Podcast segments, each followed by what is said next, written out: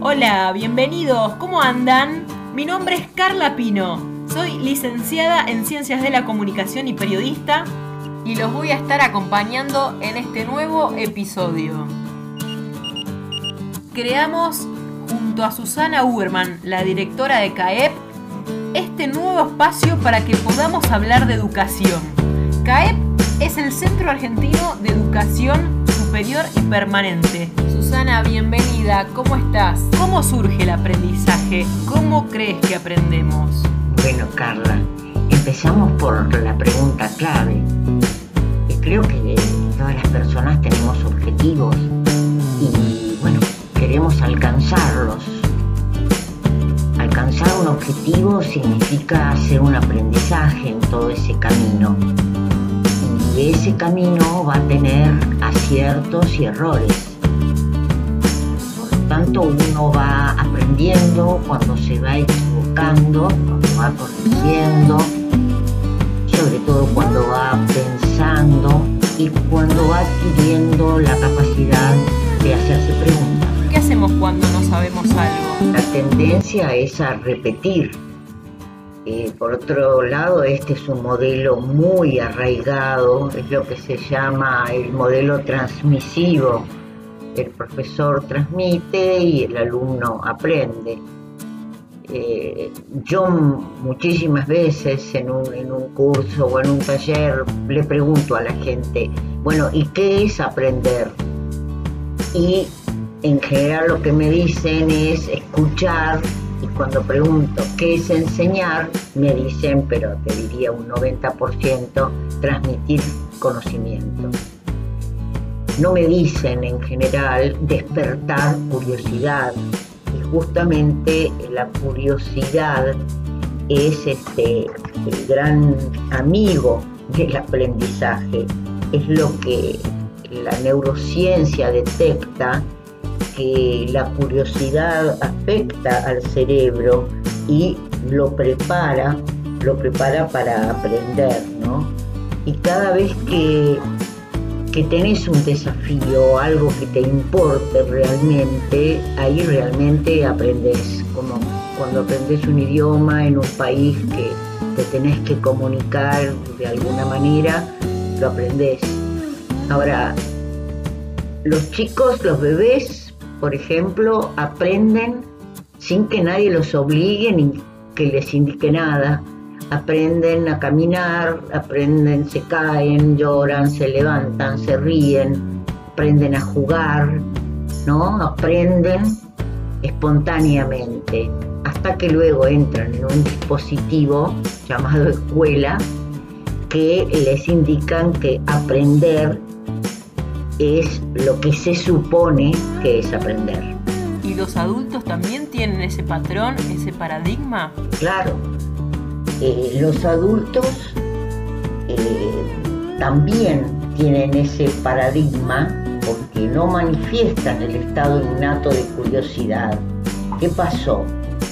Ese estado de curiosidad fue como desactivado generalmente por un sistema educativo premeditado para ese fin, ¿no? En las distintas etapas del nivel educativo, el alumno que pregunta mucho, que es muy curioso y molesta.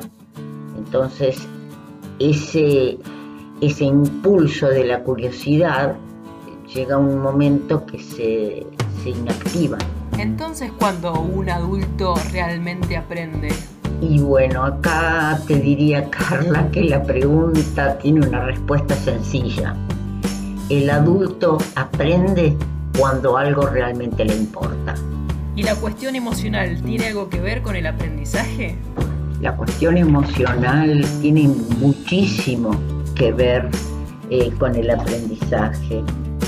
el cerebro necesita emocionarse para aprender la emoción es, es, lo que mueve todo, es como decir, siento y luego aprendo. En la educación formal hay como poco espacio para la emoción, ¿no?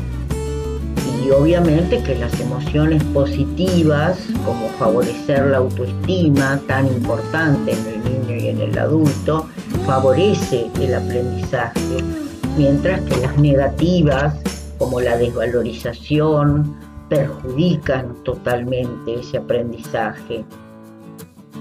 Eh, esto también está relacionado con la curiosidad.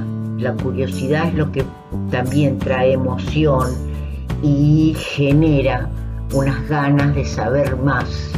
Los que son muy hábiles para, para esto, porque realmente a lo mejor conocen de neurociencia más que un docente, son los que trabajan con películas y series donde eh, aparece lo inesperado, lo inesperado la crea la curiosidad y la curiosidad, bueno, las ganas de saber, aprender.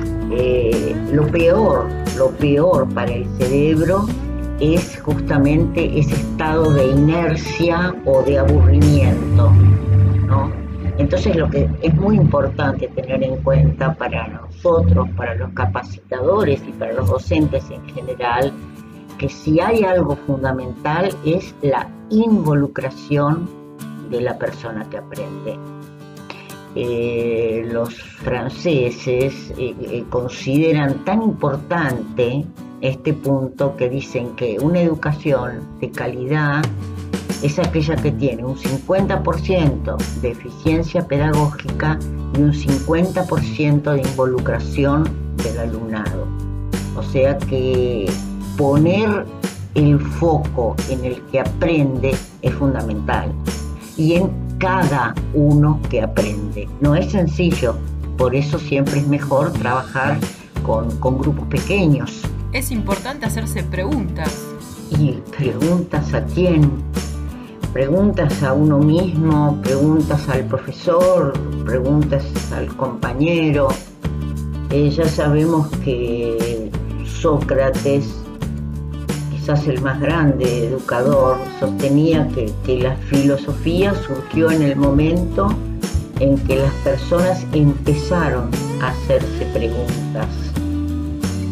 No es muy habitual, ¿verdad?, que el sistema educativo formal favorezca tanto la pregunta. En cambio, si estoy dando un curso o una conferencia, eh, de la única manera que puedo entender que me están escuchando, que están involucrados, que les importa algo de lo que digo, es si me hacen preguntas, ¿no? Esto es lo que, lo que trae ese fluir del conocimiento. Ahora estamos muy embriagados todos con la tecnología, con la inteligencia artificial, pero tenemos que recordar que, que las máquinas solo son capaces de ofrecer respuestas, pero no formulan preguntas. Entonces, cuando afirmamos esto, sentimos el valor que tiene la persona. Susana, ¿cuándo surgen las preguntas y cómo las podemos provocar? Mira, lo que hace aflorar la pregunta es eh, encontrarse con el error, con el desconcierto. Eh, y no siempre la persona está feliz ¿no? de que le surja ese desconcierto y que tenga que preguntar. Yo, por ejemplo, estoy trabajando, tratando de trabajar con la anticipación de la práctica, o sea, trabajar primero la práctica para que la teoría la pueda explicar. Entonces, en ese comienzo con la práctica, la persona tiene muchísimas oportunidades de preguntarse, casi infinitas oportunidades de preguntarse. Pero este, este modo de trabajo no creas que es totalmente aceptado, ¿no? Al principio eh, hace ruido, es como que parece que se pierde tiempo en tanto tiempo ir amasando la práctica hasta llegar a una teoría que le pueda dar explicación y que complete el sentido. pero ese es un aprendizaje que va a ser imborrable. Y si es con emoción, pero muchísimo más. Claro, pero el adulto que siente frente al error. La gente siente, bueno, fundamentalmente lo que se le ha enseñado a sentir, o sea, eh, vergüenza, frustración, enojo, confusión, incomodidad y sobre todo culpa, ¿no? El error tiene connotaciones culturales muy negativas. Cuando alguien se equivoca, eh, el primer impulso va a ser buscar las responsabilidades, ¿no? quién es el culpable y castigarlo. ¿no? Eh, a veces hasta en una empresa puede equivaler al despido. Entonces, mira si no va a haber miedo al error, ¿no? Eh, aprendemos a tener pánico de equivocarnos y ese miedo al error es a su vez un inhibidor del aprendizaje, porque cuando tenés miedo de las consecuencias, optás por no intentar nada. Lo, lo, bueno que podemos pensar es que el miedo es aprendido, es cultural y se cura únicamente practicando, o sea, equivocándose una y otra vez y dándole valor a ese error, porque siempre va a ser una apertura hacia el conocimiento, va a ser una apertura hacia mí mismo, hacia mis compañeros, hacia mis profesores. Entonces, siempre que el error sea capitalizado, ¿verdad? Se abre al aprendizaje. Muchas veces agradezco a un participante o a un alumno porque gracias a su error se abrió una cantidad de cosas y de saberes y de curiosidades que ni pensábamos tocar. Es interesante lo que decís sobre el aprendizaje, Susana. ¿Podrías hacernos una síntesis de todo lo que hablamos? Bueno, Carla, muchas gracias por decirme que te interesa, porque así vamos a suponer que quienes lo escuchen, quienes estén eh, atendiendo este podcast, les pueda resultar también interesante.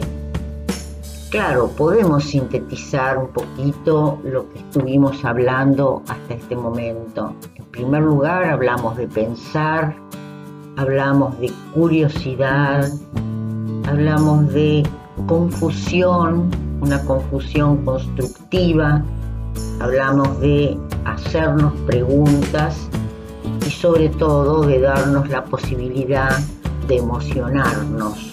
El cerebro emocionado es el que va a producir aprendizajes duraderos. Entonces, ¿quién decide el momento adecuado para aprender?